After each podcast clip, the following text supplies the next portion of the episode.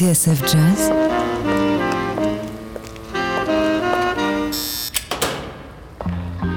Dans les coulisses de la grande histoire du jazz.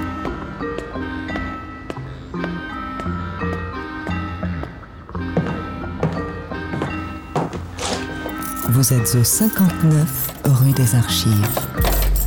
David Copéran, Bruno Guermont-Pré.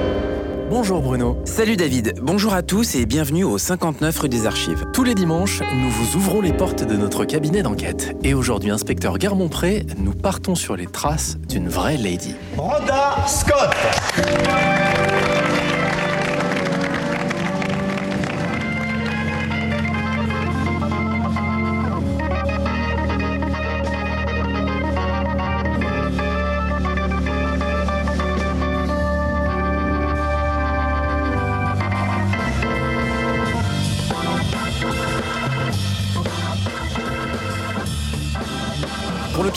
Arthur Rubinstein, elle est une grande, une très grande virtuose.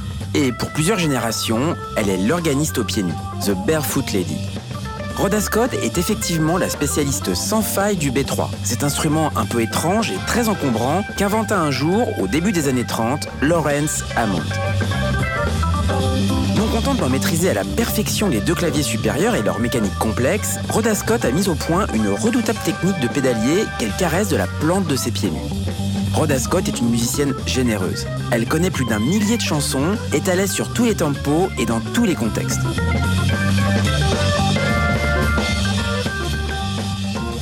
En plus d'un demi-siècle, Rhoda Scott s'est littéralement donné à son art et a croisé le fer avec des dizaines de musiciens. À l'occasion de la sortie de son nouvel album, Moving Blues, déroulons le tapis rouge à Rhoda Scott. Étagère 3, boîte numéro 1, dossier RS 1968, Rhoda Scott, l'organiste aux pieds nus. L'histoire du jazz se raconte dans 59 rue des Archives sur TSF Jazz.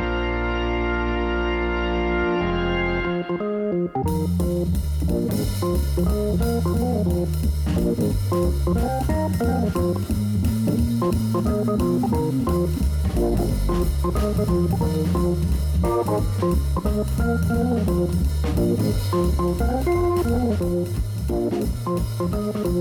you.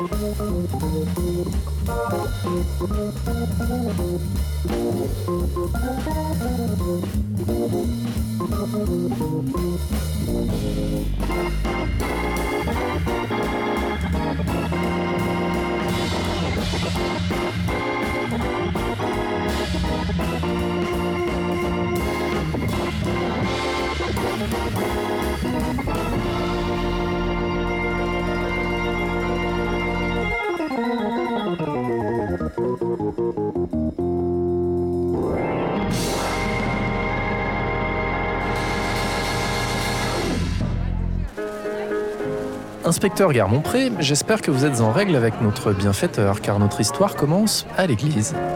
Rhoda Scott est née le 4 juillet 1938 à Dorothy, dans le New Jersey. Et elle est effectivement la fille d'un pasteur. Un pasteur de l'African Methodist Episcopal Church qui bourlingue de ville en ville au gré de ses différentes missions, entraînant dans son sillage sa femme et ses enfants, quatre filles et trois garçons.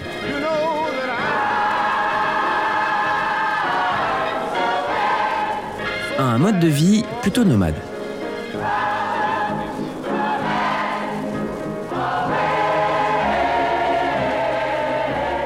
Après avoir acquis des rudiments de piano sur les genoux de sa mère, une mère qu'elle perdra très jeune, Rhoda Scott découvre l'orgue à l'âge de 7 ans. Il faut dire qu'à l'église, l'instrument lui tend quasiment les bras. Au journaliste Maurice Culaz, elle raconte Je suis née et j'ai pour ainsi dire été élevée dans un orgue. À l'époque, j'avais 7 ans et de toutes petites mains. Alors j'ai dû inventer ma propre technique et développer une coordination des membres qui m'étaient propres. Il faut donc imaginer cette petite fille tenter d'apprivoiser, nuit et jour, un instrument qui ressemble à un gros mammouth. Car l'orgamonde, qui trône bien en évidence dans l'église, juste à côté de la maison familiale, est une sorte de monstre grondant et assez imposant. À l'époque, ce type d'orgue a peu à peu remplacé les harmoniums à pédales et les orgues à tuyaux qui trônaient dans les plus grandes paroisses.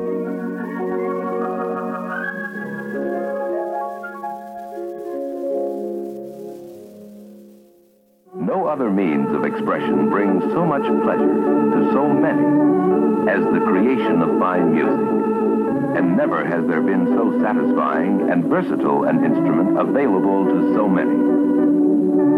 Electric organ utilizes a method of tone production entirely unlike any other musical instrument.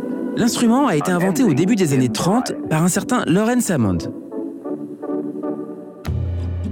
Bricoleur de génie, Hammond délaissa la commercialisation de sa table de bridge avec mélangeur et distributeur de cartes automatiques pour inonder très rapidement les églises des provinces américaines avec son orgue électrique relativement bon marché. Exactly the kind of music you want. Hammond's exclusive system of harmonic drawbars lets you build those pure tones one on another to get the precise L'Orgamond est souvent associé à une cabine Leslie, baptisée ainsi en l'honneur de son inventeur, Don Leslie. Cette grosse boîte est en fait une sorte de haut-parleur fixe devant lequel tourne un plan incliné. Le son émis est marqué par un vibrato d'autant plus caractéristique que ces cabines utilisent des amplificateurs à lampe, un procédé qui ajoute une distorsion naturelle. À la difficulté de maîtriser les deux claviers et un pédalier, s'ajoute donc celle d'adapter la distribution des jeux à cette émission du son si particulière.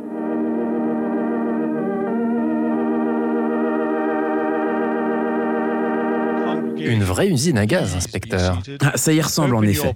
Mais malgré ce maniement assez complexe, on peut dire que l'orgamande est particulièrement adapté à la liturgie de ces églises qui vibrent au son du gospel.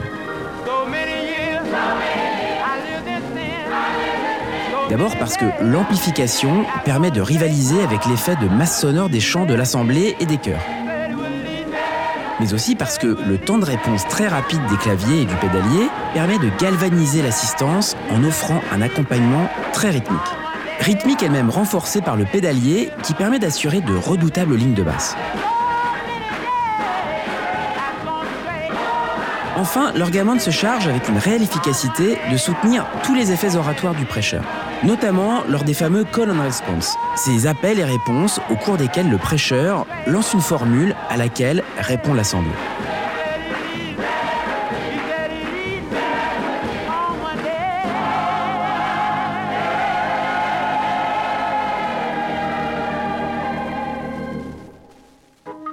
Comme rien de ce qui est propre au gospel ou au blues n'est étranger au jazz, l'orgue va bientôt sortir de l'église.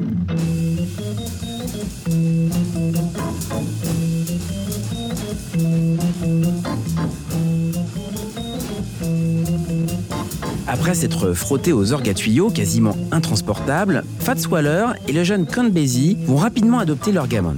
Et après eux, Wild Bill Davis, Milt Buckner, Jack McDuff, Don Patterson, Lonnie Smith et même Red Charles qui fera connaître l'instrument à un public plus large encore. Mais le vrai héros de l'orgamonde est sans nul doute Jimmy Smith.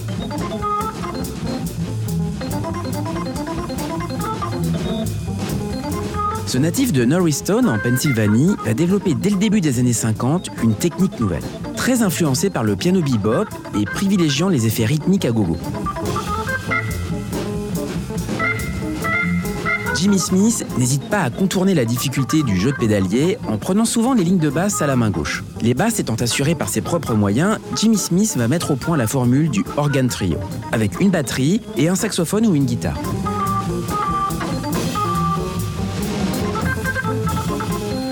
Note tenue, répétition des blue notes, gamme du blues descendu en très rapide, tout est bon pour faire exploser le swing qui sort de son instrument et de ses petites formations très efficaces.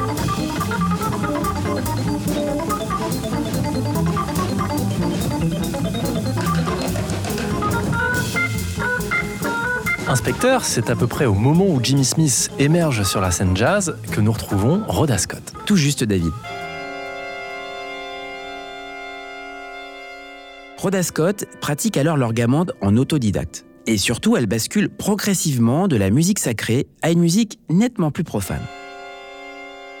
En 1955, à la demande d'un membre de la chorale paroissiale, elle accepte de rejoindre les Lee Smith Satellites, un quartet au répertoire composé de blues et de standards, qu'elle a pour la plupart découvert à la radio.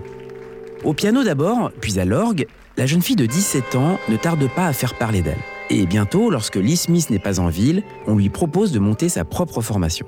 Ce sera le Rhoda Scott Trio.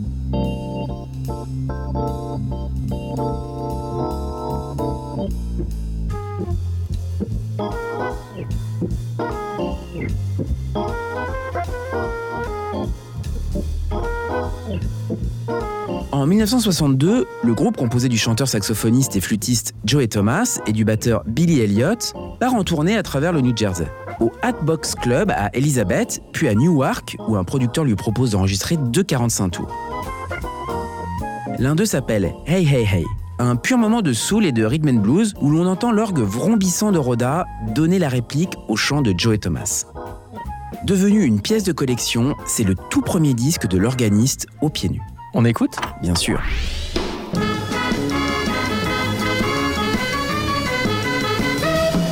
It's got rhythm, it's lots of fun.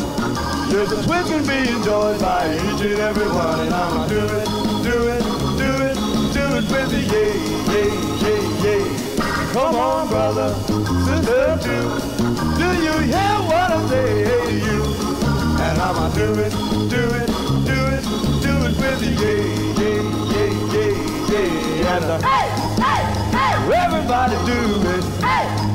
There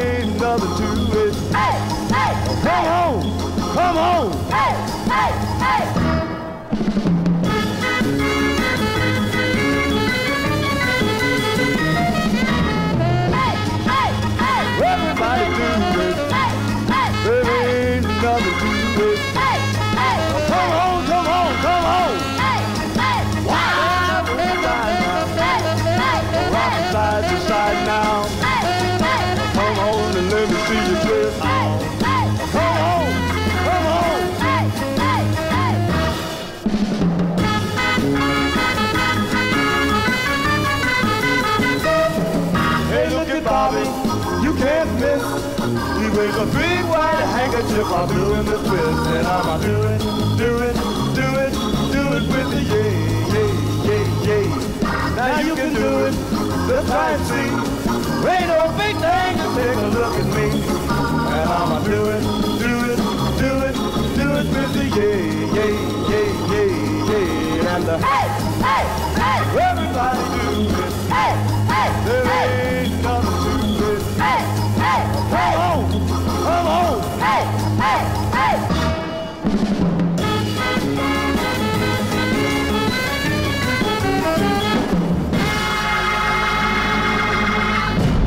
Rhoda Scott, l'organiste au pied nus. Vous êtes au 59 rue des Archives. David Copéran, Bruno Guermont-Pré.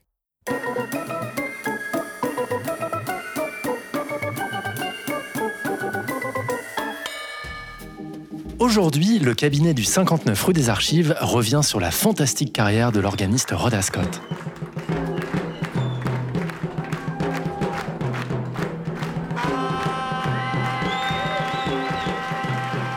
24 ans, la jeune organiste autodidacte qui a fait ses gammes à l'église s'est fait un nom dans les clubs du New Jersey et vient de sortir son premier 45 tours avec le Rhoda Scott Trio. Nous sommes au début des années 60 et inspecteur, la jeune femme ne va pas s'arrêter là. Dans ses mémoires, la chanteuse Diane Warwick se souvient d'avoir croisé la route de Rhoda Scott et son trio dans un club de Newark, le Key Club. C'était l'un des meilleurs spots en ville, raconte Diane Warwick, et j'allais voir le trio qui était assez connu dans le coin. Des gens comme Jimmy Smith, Richard Groove Holmes et George Benson fréquentaient aussi le Key Club. Et David, c'est lors d'un des passages dans ce fameux Key Club que Rhoda Scott enregistre le premier disque long format de son trio.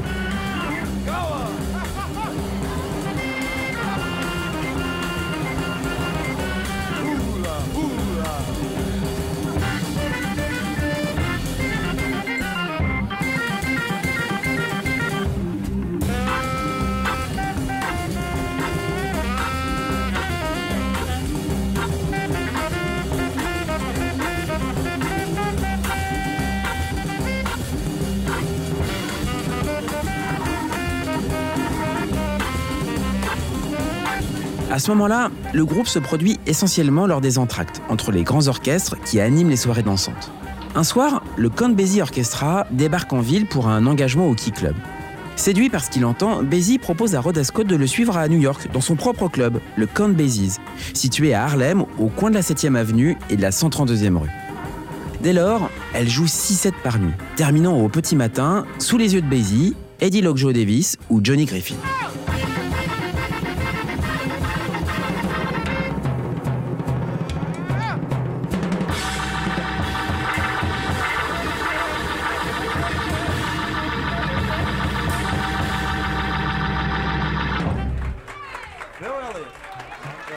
Rhoda Scott se souvient du grand saut en avant que fut son arrivée à New York. Quand je jouais là, dit-elle, ma terreur était de voir arriver Johnny Griffin. Il jouait si vite et avec tant de passion que j'avais les jambes et les pieds en compote après un ou deux sets avec lui. Je n'avais qu'une hâte qu'il crie enfin I got it et prenne une coda de 10 minutes ou plus.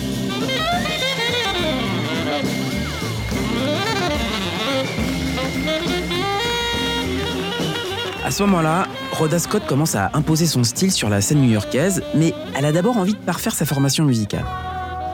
C'est là qu'elle décide de tenter sa chance à la prestigieuse Manhattan School of Music.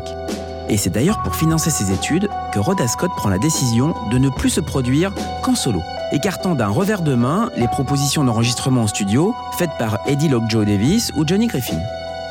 Quelques mois plus tard, diplôme en poche et sur les conseils de son directeur, l'organiste décide de gagner la France. Ce qui va changer sa vie. Ah, on ne saurait mieux dire, David.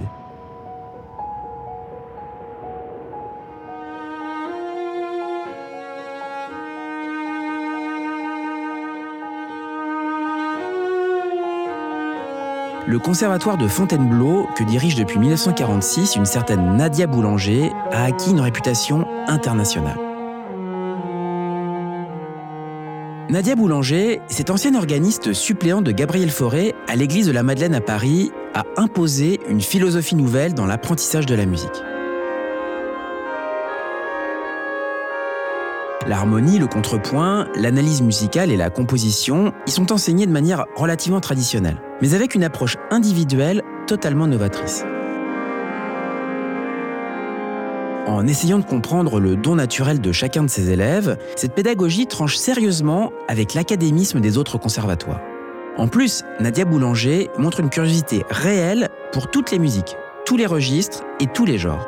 Les élèves du monde entier y affluent, et en particulier nombre de jazzmen. Tad Damron, Quincy Jones, Donald Byrd ou Lalo Schifrin.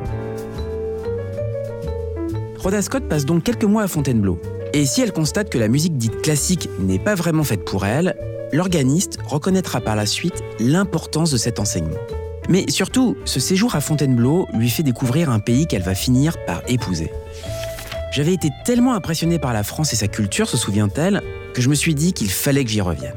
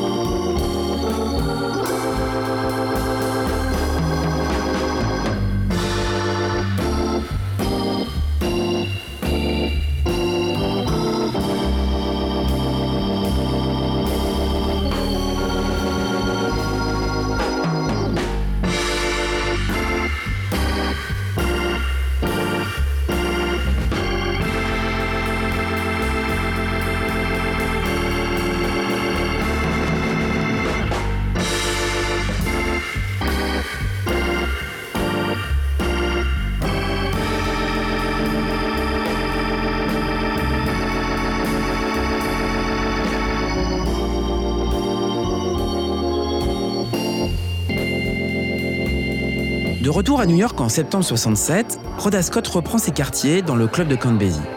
Et dans le public, un soir, deux spectateurs sont très impressionnés par ce qu'ils entendent.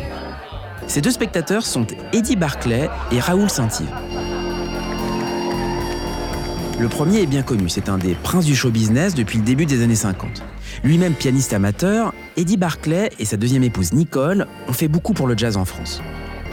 Raoul Saint-Yves, quant à lui, n'a pas la même notoriété que son ami producteur. Mais cet ancien acteur a aussi le jazz dans le sang et s'est payé le luxe de devenir patron de club à Paris.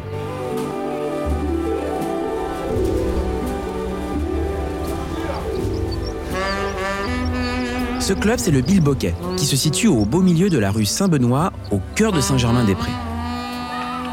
La scène se trouve juste au-dessus de la cave qui abritait jadis le fameux Club Saint-Germain. Duke Ellington, Bud Powell, Chet Baker, Miles Davis, Lester Young, Art Blakey, tous se sont produits là un jour. Sous le charme de Rhoda Scott, Raoul Saint-Yves lui offre une résidence au printemps 68. Une proposition assez audacieuse, sachant qu'avec Lou Bennett, qui vient de faire un malheur au Blue Note, et un certain Eddie Louis qui commence à faire parler de lui, la scène parisienne ne manque pas d'organistes de talent. Retardée de quelques semaines en raison des événements de mai 68, la résidence est un événement. Le public parisien découvre enfin Rhoda Scott. Cette technicienne hors pair est très éclectique, douée d'une particularité qui va bientôt lui coller à la peau. Elle joue pieds nus.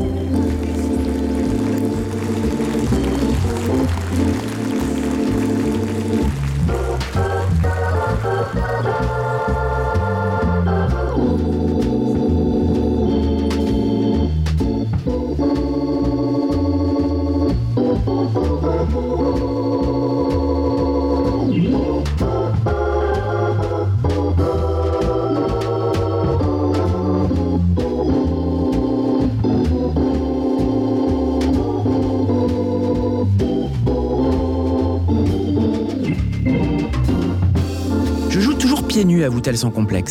C'est tellement plus agréable, plus confortable et plus logique. Ray Charles nous disait bien qu'il quitte toujours ses chaussures pour jouer de l'orgue en club ou chez lui. Moi, j'ai développé une technique d'orteil, de la plante des pieds et des talons.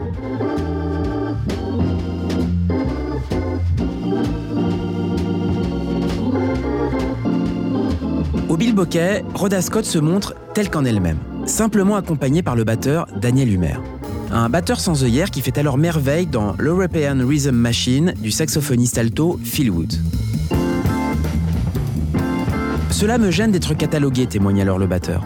Il faut savoir tout faire et jouer différemment suivant les gens que l'on accompagne. Une conception que partage grandement l'organiste, elle dont l'enfance a été bercée par la musique classique, les gospels, les blues, le jazz, le country and western, le rhythm and blues et bien d'autres musiques. C'est cette vision à 360 degrés qui va lui valoir tout de suite l'affection et l'adhésion du public.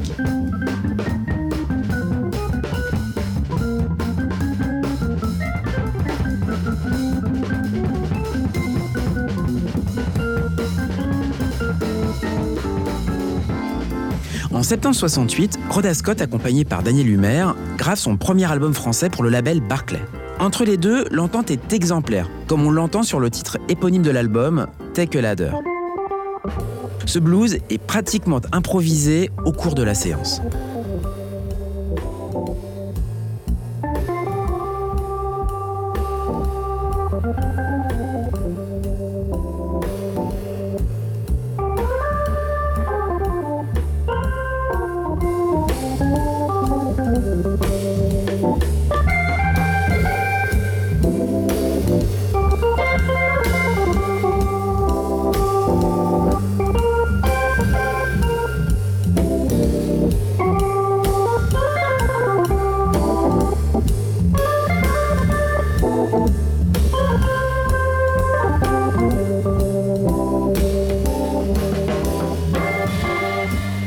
Inspecteur Garmont-Pré, il est un peu mystérieux ce titre d'ailleurs.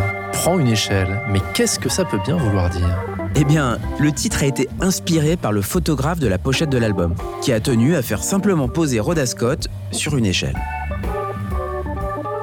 Rhoda Scott ne le sait pas encore, mais Take a Ladder est le premier d'une série d'albums remarquables.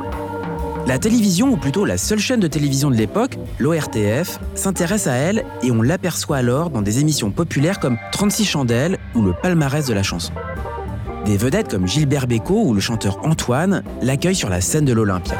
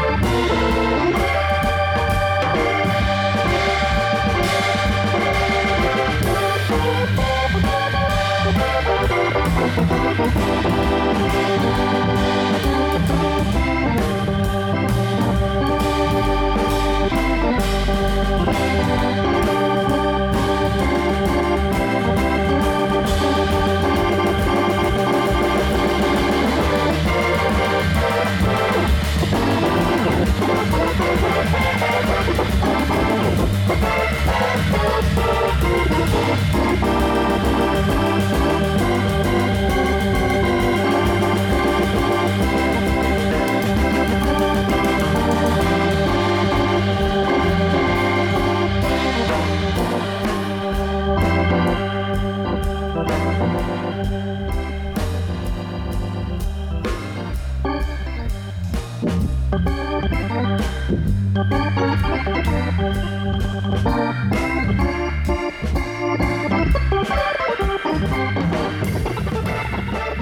Rhoda Scott, l'organiste au pied nus.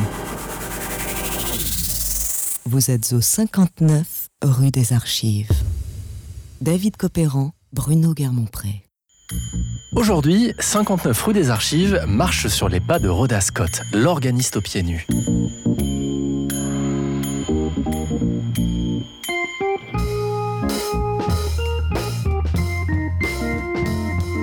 Arrivée en France en 1968, l'américaine se fait immédiatement une place comme virtuose de l'orgamond, notamment grâce au disque qu'elle grave pour la maison Barclay.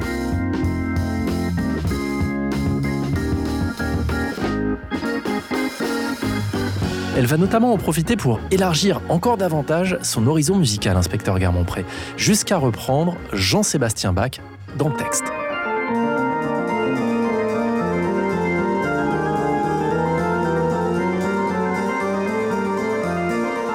Encouragé par le succès de ses deux premiers disques et grâce à sa notoriété grandissante, Rhoda Scott persiste et signe. Barclay n'a alors aucun souci à la faire enregistrer des albums presque à la chaîne. Ainsi, à la fin de l'année 70, l'organiste décide d'enregistrer un disque dédié en grande partie à l'œuvre de Jean-Sébastien Bach.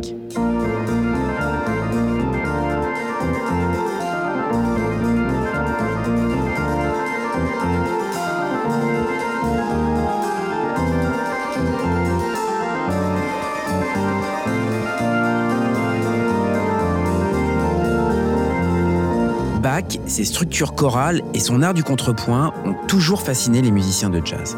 Come Back to Me reprend donc les œuvres du canteur de Leipzig que Rhoda Scott marie avec ses propres compositions ou des chansons qu'elle affectionne. Ainsi, le prélude en si bémol majeur ouvre-t-il sa relecture de The Preacher, un thème écrit par Horace Silver.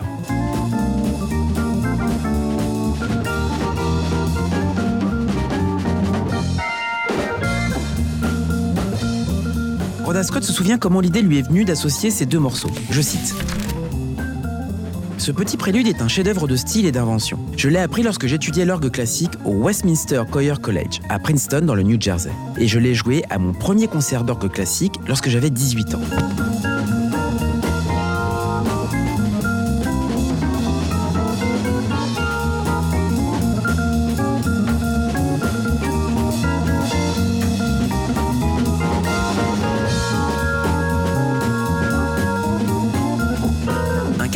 Intitulé Mac 2 et enregistré début octobre 71 voit le retour de Joey Thomas, l'un des partenaires de Rhoda Scott au temps de son premier trio américain.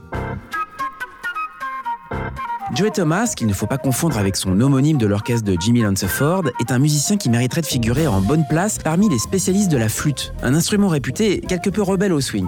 Mais écoutez plutôt comment il en joue sur ce blues at the Bill.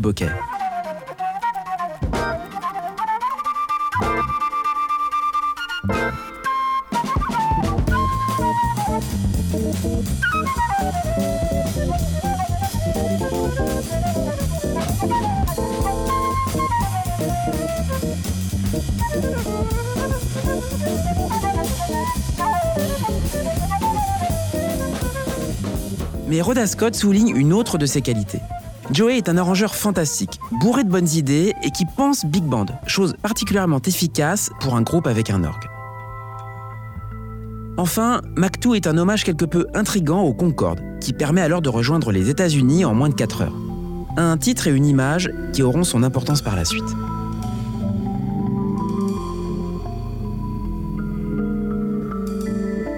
Soutenu par le batteur hollandais Kees Krenburg, conforté par le retour à ses côtés de Joey Thomas, Rhoda Scott offre ici le meilleur d'elle-même.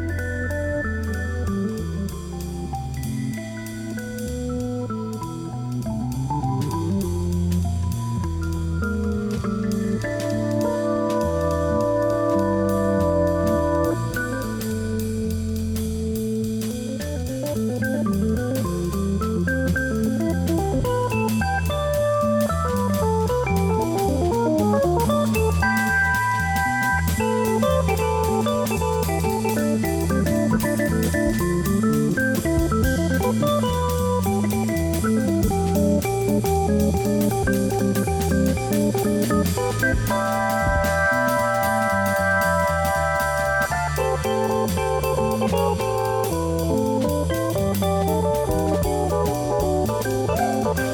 jours plus tard, son trio embrase l'Olympia.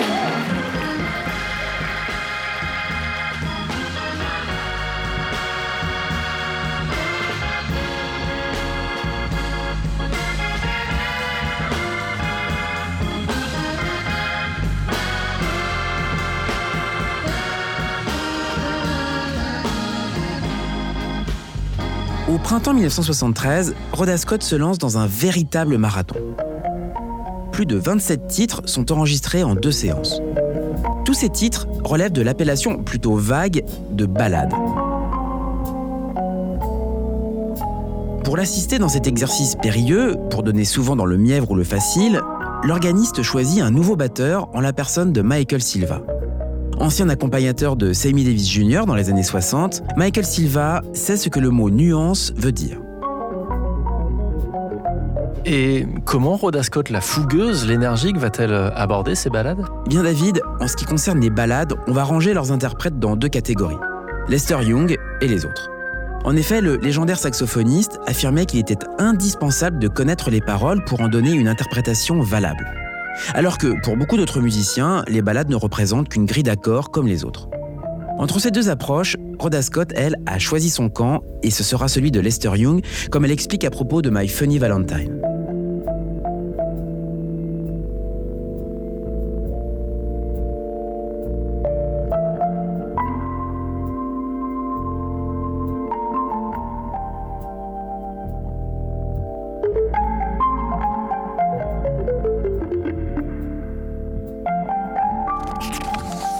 My Funny Valentine passe du mineur au majeur et raconte une très belle histoire.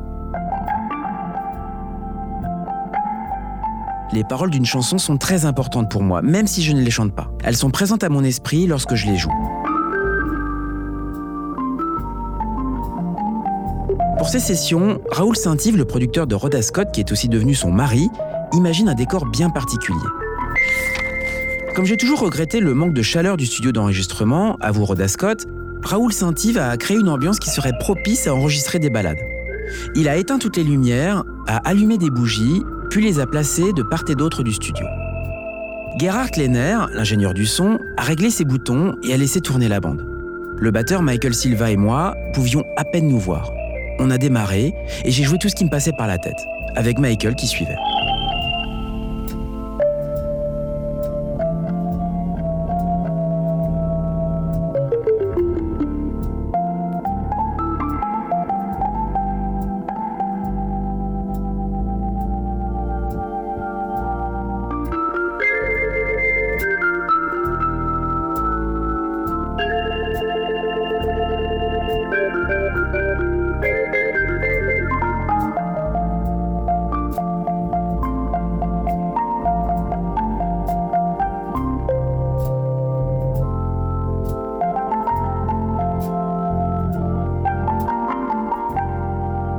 Cette session de balade, Rhoda Scott montre que la virtuosité dont elle est capable n'est rien sans la sensibilité qu'elle insuffle à chaque interprétation. Sa compréhension de chacun des standards choisis est renversante.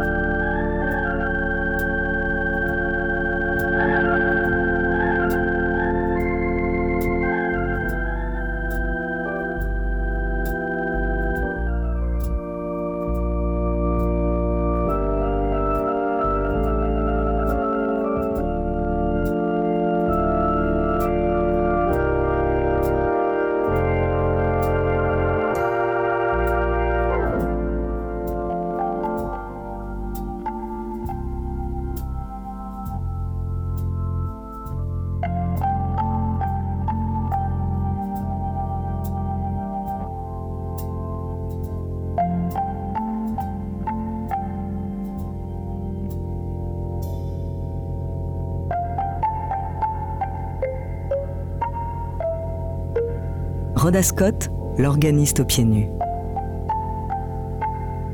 Vous êtes au 59 rue des Archives. David Copéran, Bruno Guermont-Pré.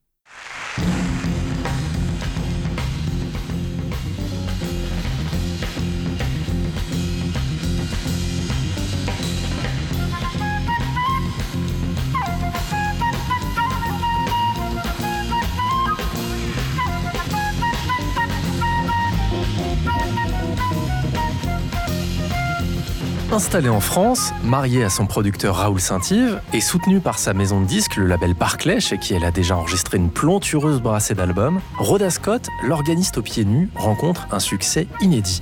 C'est notre dossier du jour dans 59 rue des Archives. Dans les années 70, c'est à la télévision que le grand public découvre Rhoda Scott. Rhoda Scott. Un instrumentiste hors pair et qui marque les esprits en manœuvrant pieds nus le pédalier de son orgamonde. Cette visibilité et ce surnom vont lui coller à la peau pour de longues années et la desservir quelque peu vis-à-vis de la petite chapelle du jazz qui a du mal à l'accepter comme un membre à part entière. Mais l'organiste choisit de passer outre. Au fond, dit-elle, il m'importe peu d'être classé ou non parmi les musiciens de jazz. Quand je suis arrivé en France, j'étais un peu complexé à cause de cela.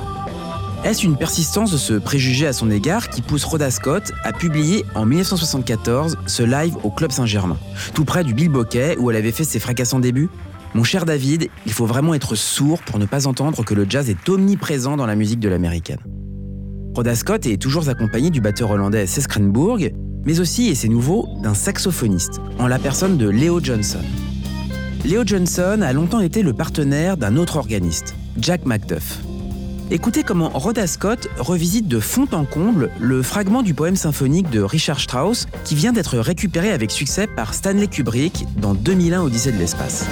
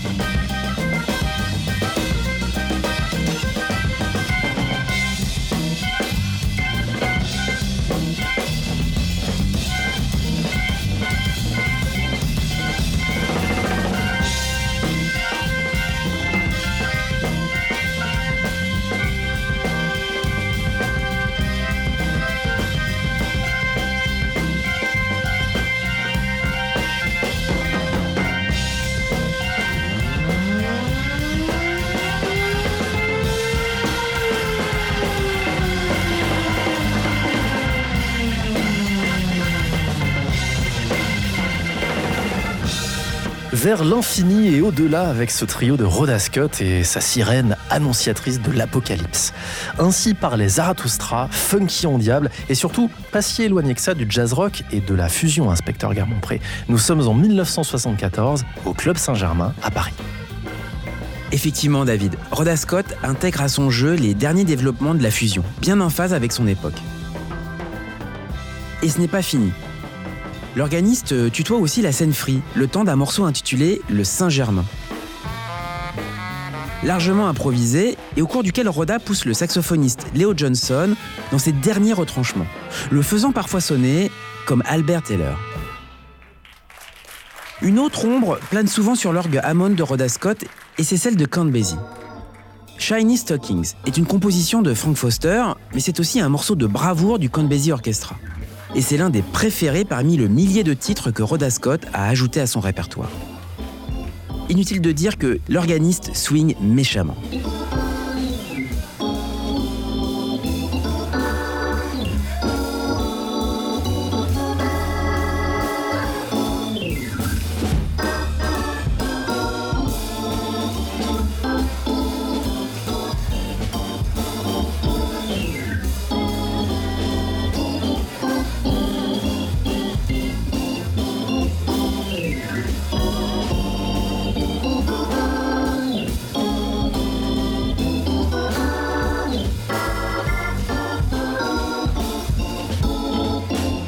Inspecteur Carbonpré, une autre pièce est aversée au dossier Rhoda Scott joue-t-elle du jazz?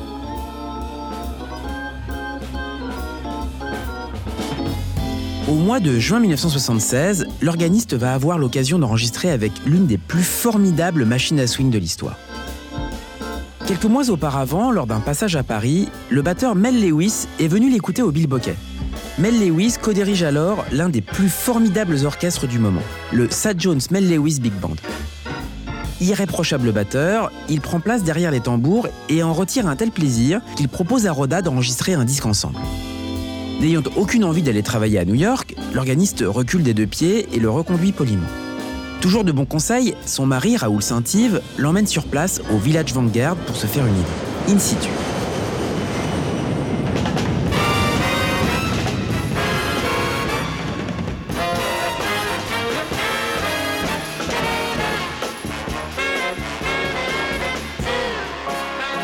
Enthousiasmé, Rhoda Scott revient sur sa position, à la seule condition que l'album soit plus qu'une simple rencontre informelle.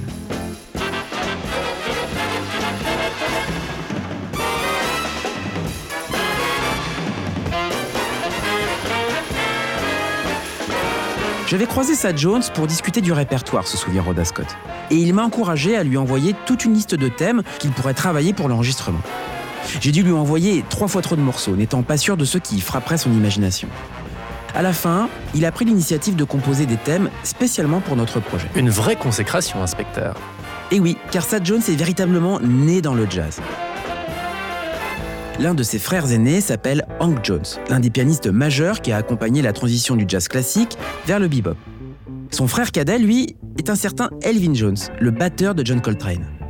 Lui-même trompettiste et un sacré bon trompettiste, Sad Jones est aussi arrangeur. Et son tandem avec le batteur Mel Lewis fait merveille depuis 1965.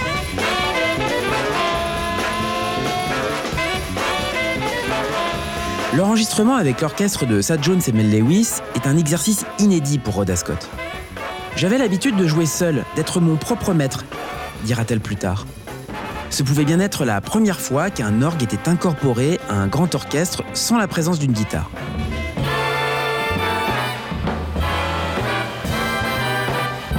À la place, nous avons utilisé un piano électrique tenu par Harold Danko. Lui et moi utilisions les mêmes partitions. Aussi, il fallait prendre garde à ce que l'un n'empiète pas sur le terrain de l'autre. Il fournit l'accompagnement dans tous les morceaux, sauf Take Ladder, où je l'ai joué pratiquement tout du long.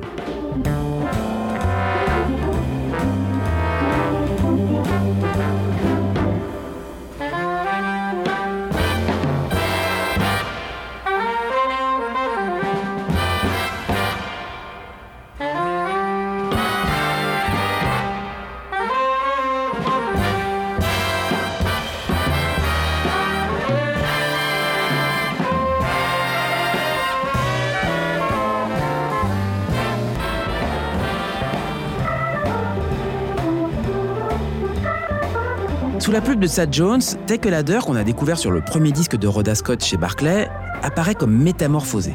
L'orgue et l'orchestre dialoguent en questions-réponses passionnants.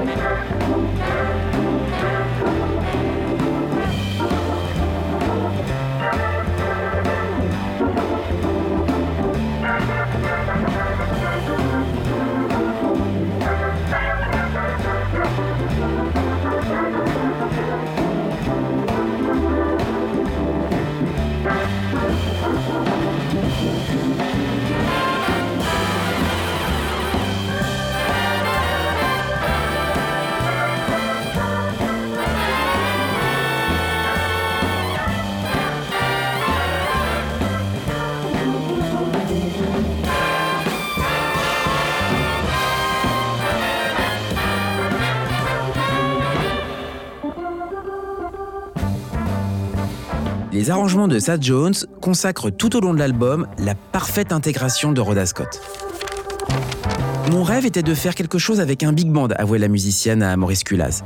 Je voulais sortir de la routine, orgue, batterie, sax. Je désirais réaliser quelque chose que l'on pourrait écouter encore cinq années après. Mission accomplie. Plus de 40 ans après sa sortie, Rhoda Scott in New York n'a pas pris une ride. Et les puristes en sont toujours pour leurs frais.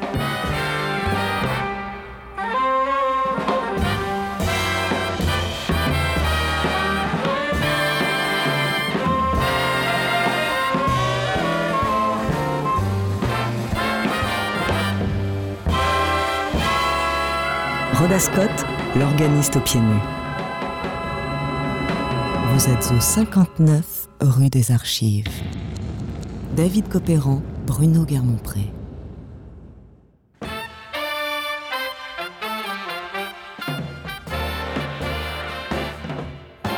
Inspecteur Garmont-Pré, nous reprenons notre enquête sur Rhoda Scott, l'organiste aux pieds nus.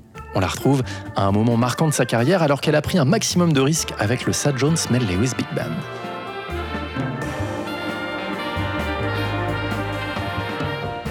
Effectivement, David, pour la première fois de sa carrière, Rhoda Scott se retrouve au milieu d'une grande formation. Et elle relève brillamment le défi posé par les puristes qui voient d'un mauvais œil la popularité de l'organiste. D'ailleurs, Rhoda Scott n'a pas peur de forcer bientôt le trait en invitant une autre figure majeure du jazz.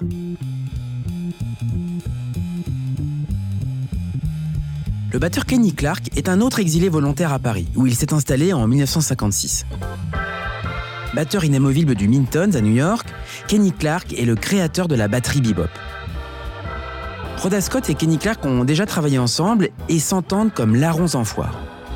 Ils vont donc enregistrer un LP ensemble au printemps 1977, sobrement intitulé Rhoda Scott plus Kenny Clark. Écoutez Knows the Time avec son introduction magistrale.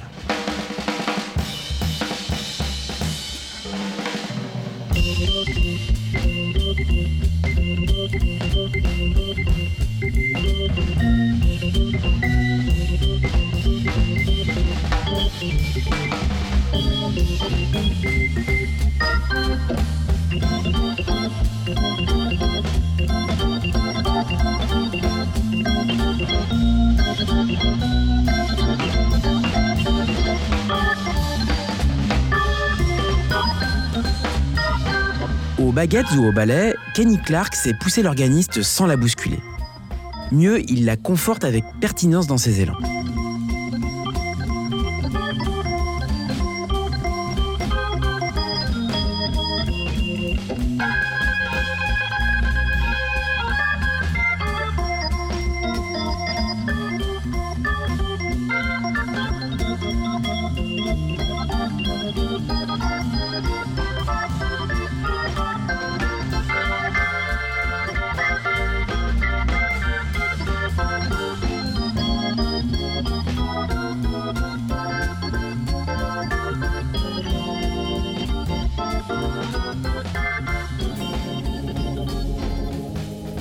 15 ans après son album Come Back to Me, elle décide de revenir vers les compositeurs avec lesquels elle entretient une relation privilégiée depuis longtemps. Pour l'album Classic and Jazz, Rhoda Scott n'est pas sans savoir que de Bach à Saint-Saëns, en passant par Chopin et Liszt, ces mêmes compositeurs avaient tous été de redoutables improvisateurs. Et puis un certain Anton Dvorak avait aussi été durablement influencé par l'écoute des Negro Spirituals, comme en témoigne le thème de la Symphonie du Nouveau Monde.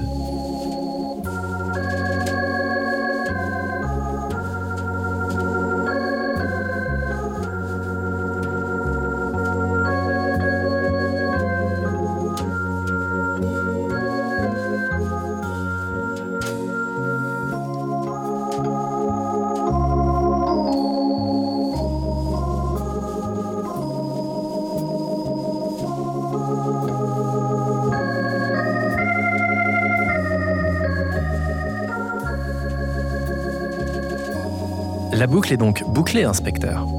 Oui, on peut le dire comme ça. Pour autant, Rhoda Scott ne va pas arrêter d'enregistrer, tout au long des années 80, 90 et 2000.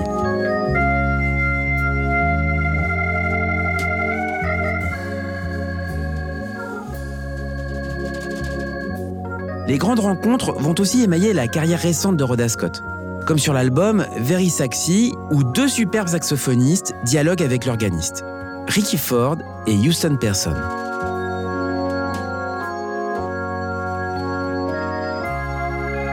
La popularité de Rhoda Scott va même avoir une conséquence évidente. Une génération d'organistes va pleinement se reconnaître en elle.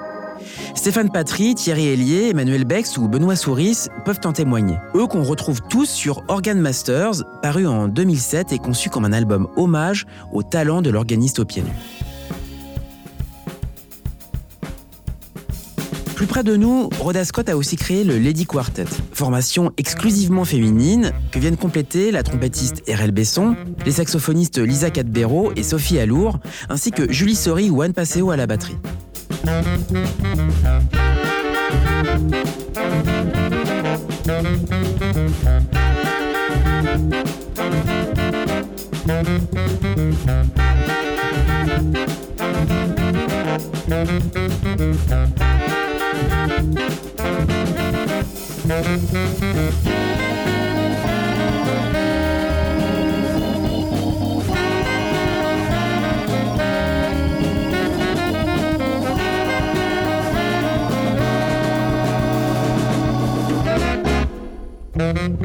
En 2008, le complice Raoul Saint-Yves disparaît. Après plus de 40 années passées en France, Rhoda Scott va renouer un temps avec les États-Unis où elle part vivre et prolonger des études à l'université de Rutgers sur le campus de Newark. Mais la France est toujours un endroit où Rhoda Scott aime se produire et initier de nouvelles expériences musicales. Pas plus tard qu'en cette fin d'année, on est heureux de l'avoir contribué en trio à Blanc Cassé, le projet du saxophoniste Christophe Monio et du batteur néo-orléanais Jeff Boudreau.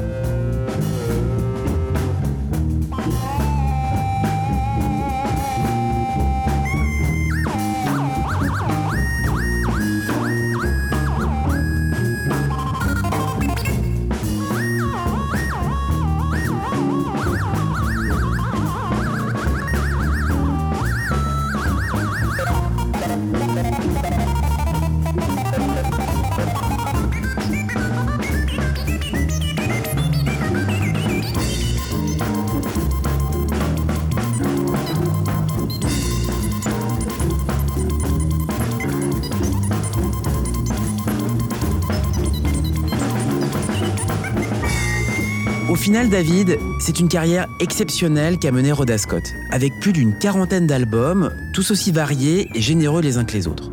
Si le dictionnaire du jazz ne donne toujours pas d'entrée à son nom, il est indéniable que l'organiste aux pieds nus est une immense musicienne, à l'aise sur tous les terrains, dans toutes les configurations, à la technique irréprochable et au swing irrésistible. Une très grande virtuose, comme disait Arthur Rubinstein, qui décidément avait bien raison.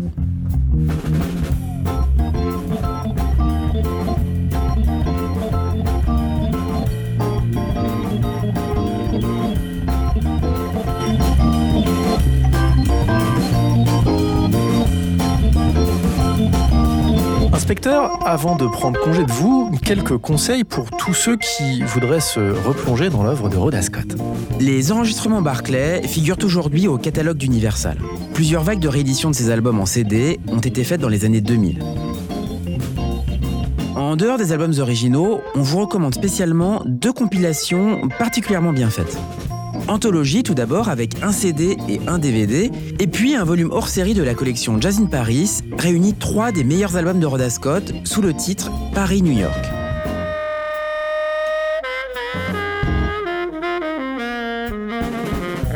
La période Black and Blue, couvrant les productions des années 2000, est elle aussi tout à fait recommandable. Enfin, le label du Sunset, le club parisien où se produit régulièrement le Lady Quartet, a récemment publié We Free Queens. Merci, inspecteur.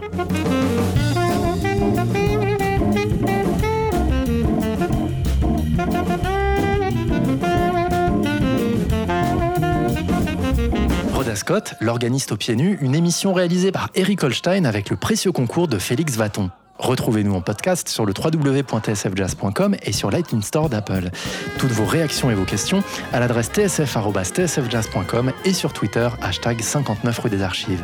N'oubliez pas d'éteindre la lumière en partant et surtout, gardez les oreilles grandes ouvertes. Salut Bruno. Salut David.